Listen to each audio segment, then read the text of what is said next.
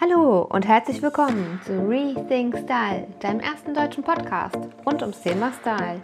Ich bin Nina und ich zeige dir, wie du dich wieder in deiner Haut wohlfühlst und diese auch ausstrahlst.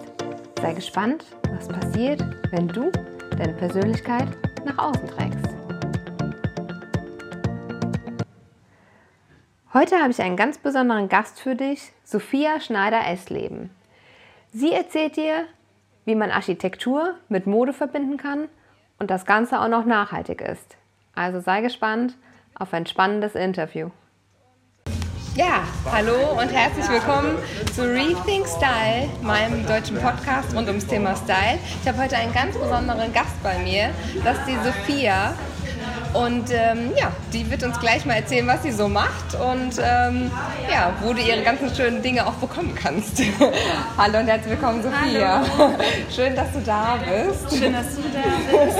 Danke für deine Zeit und ähm, gerne. Ja, ich habe gedacht, ich nutze heute mal die Gelegenheit bei der Roberta beim Ladenjubiläum von der lieben Daniela ähm, dich einfach mal ein bisschen zu fragen, was machst du denn so? Wo bekommt man diese tolle, schöne Kleidung her, die ich heute schon tragen durfte? Ja, natürlich bei Roberta the Store in Düsseldorf, ganz klar. Und auch bei mir im Online-Shop. Ach, wie cool. Super. Und ähm, ja, vielleicht für alle Hörer und Zuschauer, die dich jetzt noch nicht so gut kennen, ähm, erzähl doch mal ein bisschen was. Wo kommst du her? Was machst du so? Und ähm, ja. Ja. Gib uns mal einen kleinen Einblick. Ich bin Sophia. Ich äh, mache nachhaltige Mode. Ähm, produziert in Deutschland, also von der Weberei über die Druckerei, von allen Zutaten wie Knöpfe, Reißverschlüsse, alles biozertifiziert wow. und made in Germany zu 100 Prozent. Wow. Und wie kamst du auf die Idee?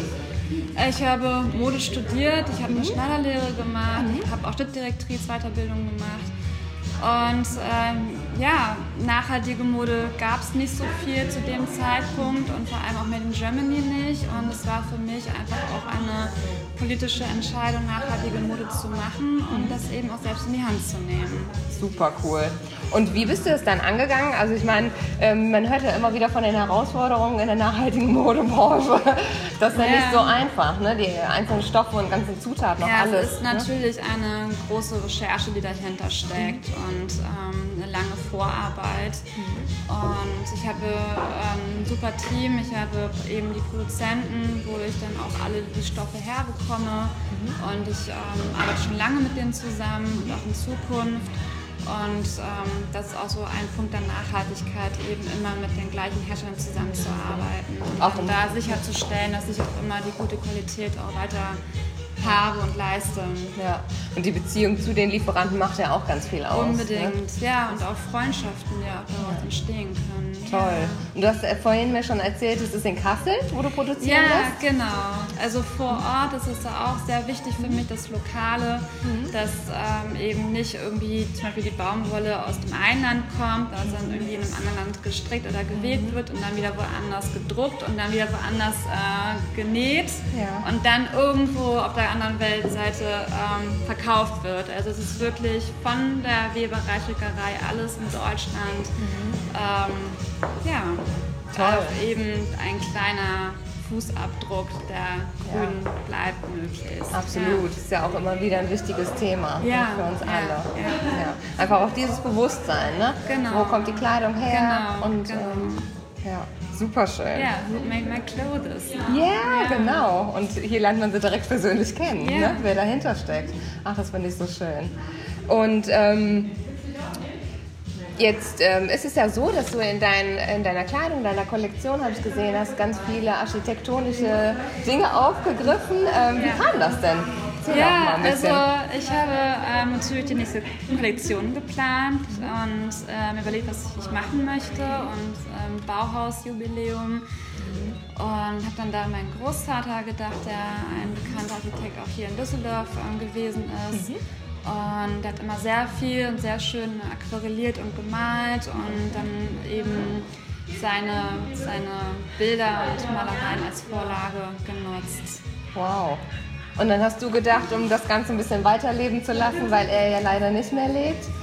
Ja, es ist so die Hommage an ihn und das in Ernst zu halten ich habe auch dadurch Drucke, die kein anderer hat und Ja. heb mich damit auch heraus. Ja.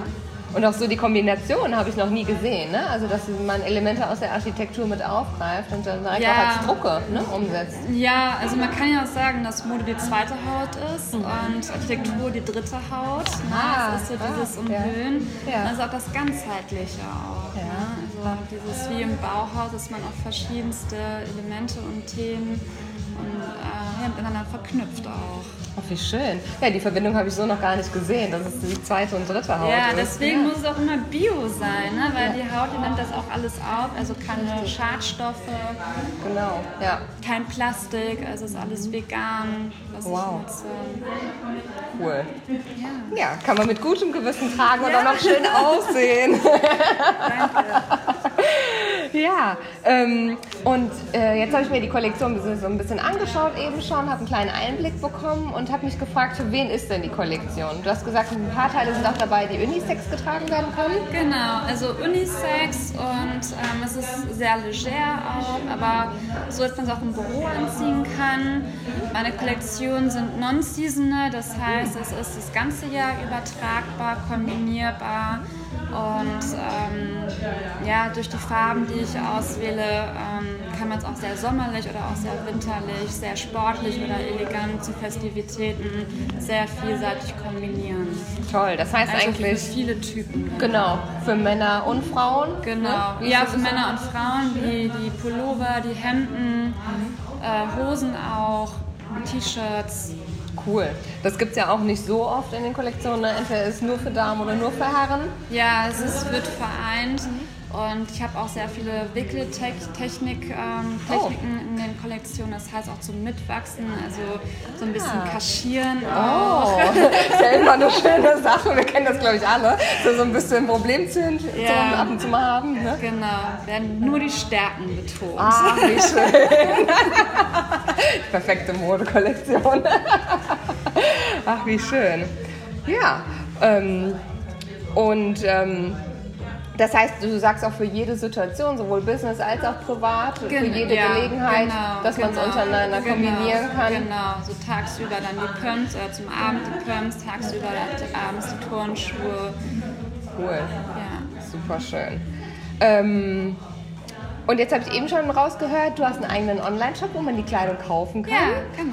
Und bist aber noch in verschiedenen Stores vertreten, so wie hier zum Beispiel bei der lieben Daniela, bei Ja, Roberta. ja, ja. Und in Deutschland weit mehreren Stores wahrscheinlich Genau. zu finden. Ja, ja. Überall, die was mit nachhaltiger Mode Ja, anbieten. zum Teil. Also es gibt natürlich auch Läden, die das immer mehr aufnehmen wollen, das nachhaltige Thema. Oder einfach bei mir auch einkaufen, weil sie meinen Stil halt toll finden. Ah. Und dann ist das Sahnehäubchen eben das Nachhaltige. Und ich versuche natürlich all meinen Kunden zu erklären, wie wichtig nachhaltige Mode ist. Mhm. Also laut Greenpeace ist ja auch Mode die zweitgrößte Umweltverschmutzung. Genau. Und das liegt eben auch an ähm, den Designern und an den Endverbrauchern zu gucken, dass wir da auch ähm, mit Verantwortung einkaufen und Mhm. produzieren und das unterstützen. Und das tun auch immer mehr Geschäfte auch. Wow. Ja, das ist ja auch langfristig das Ziel. Ne? Einfach ja, ein bisschen ja. weg von dieser Fast Fashion, von dieser Riesenindustrie Ja, genau.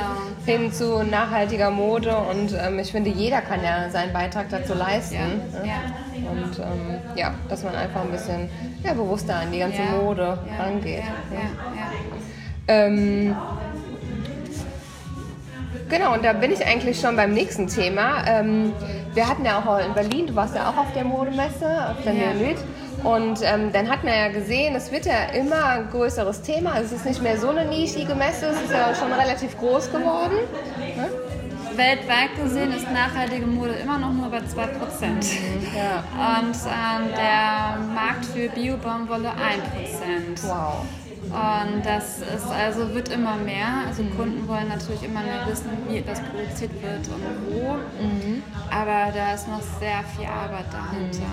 Das heißt, die gan- die ganze nachhaltige Modebranche steckt eigentlich noch so ein bisschen in den Kinderschuhen? Oder wie Ja, würdest du also? Kinderschuhen, also technisch sind wir ja schon sehr weit eigentlich. Also auch bei den äh, Used Look Jeans zum Beispiel, dass man da eben nicht mehr stonewashed macht, sondern eben mit, ähm, mit Lasern, dass man dann nicht mehr so viele äh, Chemikalien und zu viel Wasser äh, verwendet.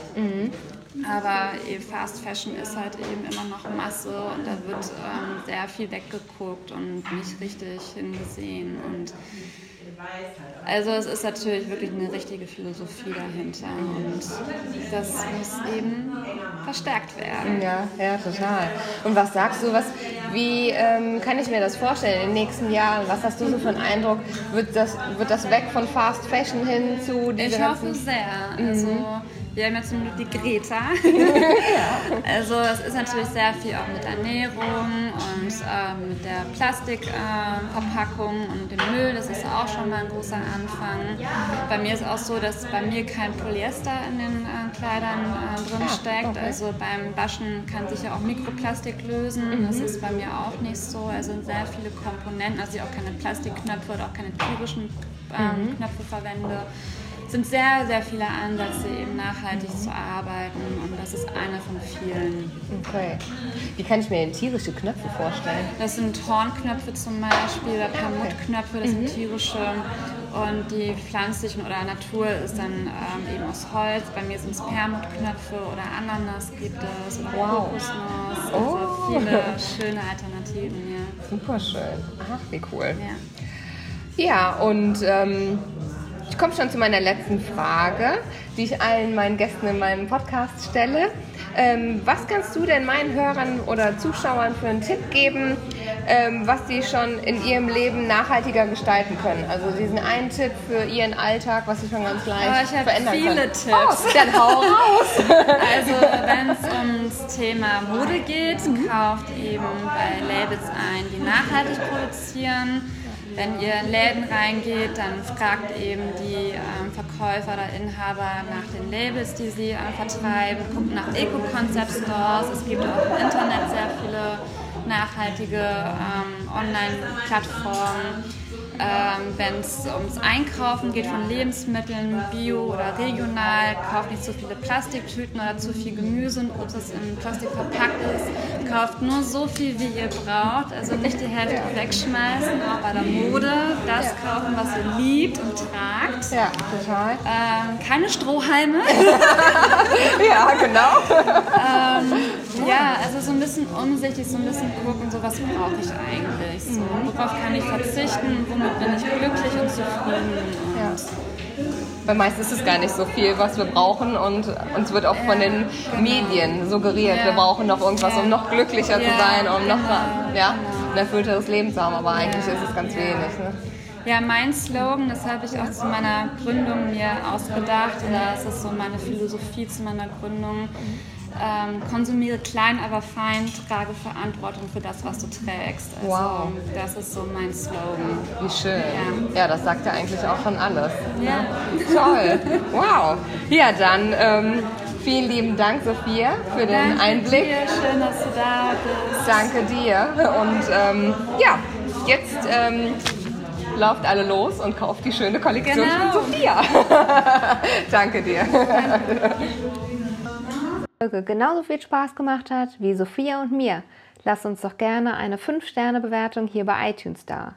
Und ich freue mich, wenn du mich unter Rethink Style auf Instagram besuchst und einen Kommentar unter dem heutigen Post da lässt, wie du Nachhaltigkeit in deinem Modealltag integrierst. Oder was hast du schon gemacht? Was hast du für Tipps und Tricks für uns alle? Ich freue mich von dir zu lesen. In diesem Sinne, Rethink Style, deine Nina.